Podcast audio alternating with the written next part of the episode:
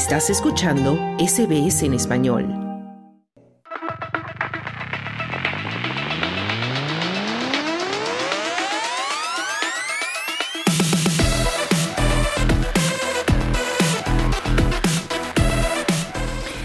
Ya llegamos al tiempo de los deportes y ya está con nosotros nuestro compañero Juan Moya. Hola Juan, ¿qué tal?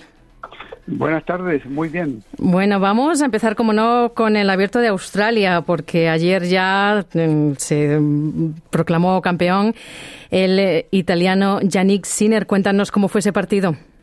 Increíble lo que se vivió. Eh, Sinner por primera vez eh, conquista un, un, abierto, por primera vez un italiano gana el abierto de Australia, por primera vez en una final en, en Melbourne no estaba Djokovic, Nadal o Federer, pero fue increíble el partido donde Sinner remontó un marcador para derrotar a Daniel Medvedev de Rusia por eh, 3-6, 3-6, 6-4, 6-4, 6-5, 6-3 y proclamarse campeón del Abierto de Australia. Daniel Medvedev jugaba su tercera final. Eh, había perdido con Djokovic el, el, 2021, el 2022 perdió frente a Nadal, el 2023, lo, el 2023 no había jugado y el 2024 lo pierde frente a Yannick Sinner. Increíble, eh, el ruso ganaba las dos primeros sets, dominaba el partido era claro favorito de ganarlo porque con dos, eh, dos sets a cero estaba a las puertas de levantar su primer trofeo en Australia. Eh, eh, Sinner sabía que tenía que levantar el juego, lo levantó en el tercer set, le el servicio y ganó 6-4. Luego el cuarto set fue increíble, un partido muy tenso, muchos golpes y, no, y nuevamente el italiano ganaba. Y en el tercer, en el quinto set y definitivo, Sinner ya eh, dominaba el escenario, el Medvedev ya no tenía piernas, no funcionaba bien sus, eh, el, eh, la forma de pensar, sus golpes ya no eran los mismos y así Sinner por primera vez eh, levantada su primer gran trofeo en el tenis mundial, 22 años, antes fue esquiador, fue futbolista y ahora un gran tenista y para todos los italianos una gran alegría. Sí, en una entrevista que post posteriormente dio a, Channel 9, Yannick Sinner de hecho felicitó y elogió a su oponente por jugar un torneo increíble. Así que bueno, no solo un gran jugador, sino también con muy buena deportividad, ¿no, Juan? Efectivamente, y también eh, eh, una dedicación a sus padres que, que sin presión, nunca lo presionaron, lo dejaron que decidiera lo que quisiera hacer y pudo llegar a donde está ahora y le agradecía enormemente a sus padres. Sí, y hay que hablar también de la campeona femenina que se jugó el sábado y fue Sabalenka la que pudo de nuevo um, subir, no, alzar, alzar la copa. Era la gran favorita de levantar su, su segundo trofeo en, en Australia. Lo defendió, defendió muy bien. Eh, al frente tenía a la china eh, Kim Wen-chen, donde, claro, es la número dos del mundo, por circunstancias digamos, ganó, ganó seis partidos para llegar a la final, pero quedó en el camino Iga Setiatel, la número uno del mundo, quedó Victoria Zarenka en el camino, por lo tanto, digamos, fue un tramo mucho más fácil para ella, pero indudablemente que ganar seis partidos tiene un gran mérito, pero al frente estaba Arina Zabalenka que con una solidez y una potencia en su golpe le liquidó el partido al inicio, le, quebró el servicio en el primer en el primer juego y de ahí para adelante ya no, no encontró nunca eh, la forma de poder eh, derrotar a Zabalenka eh, eh, Kimwen. 6-3, 6-2 a los 25 años, segundo gran título para Arina Zabalenka, es la mejor tenista del momento, pero es la dos en el escalafón mundial detrás de Guillermo Levantó el trofeo donde salía su nombre, pero no el país.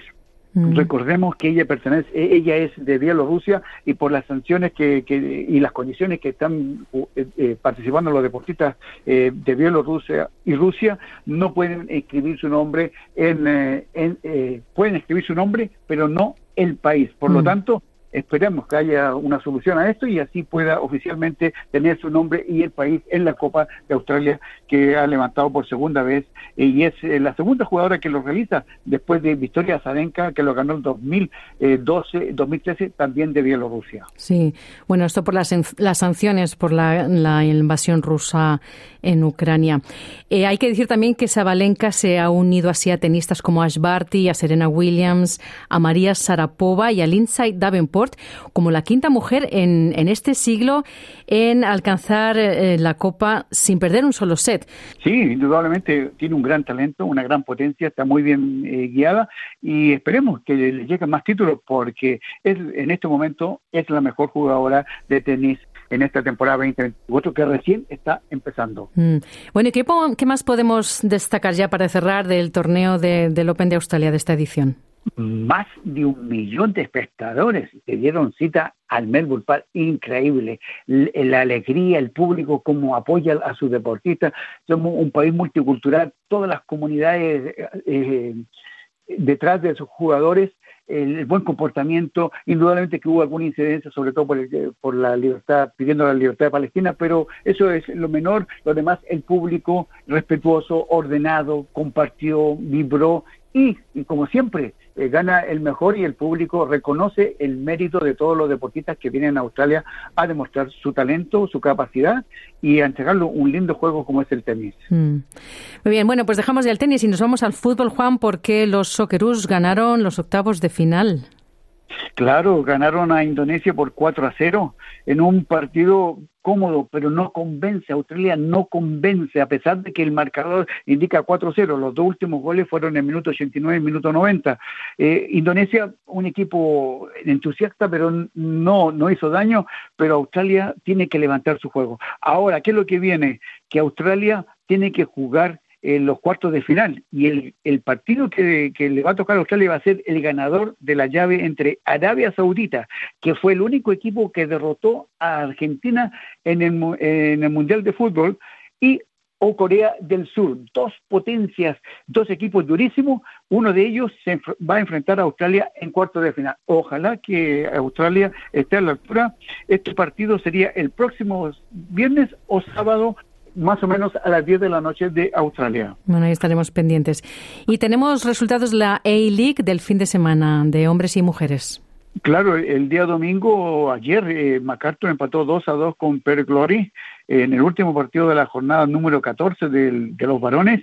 Wellington es el puntero del campeonato. Wellington, eh, de la ciudad de Wellington de Nueva Zelanda, está liderando la A-League con 28 puntos y el MacArthur quedó quinto con 22 puntos.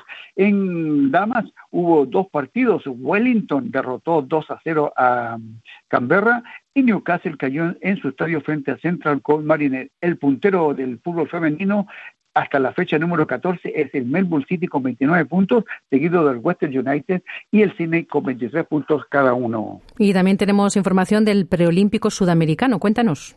Claro, mañana vamos a tener la cuarta fecha del preolímpico, partidos cruciales, Brasil frente a Ecuador, Ecuador si empata, clasifica a las semifinales. Brasil necesita derrotar a Ecuador para ganar el grupo.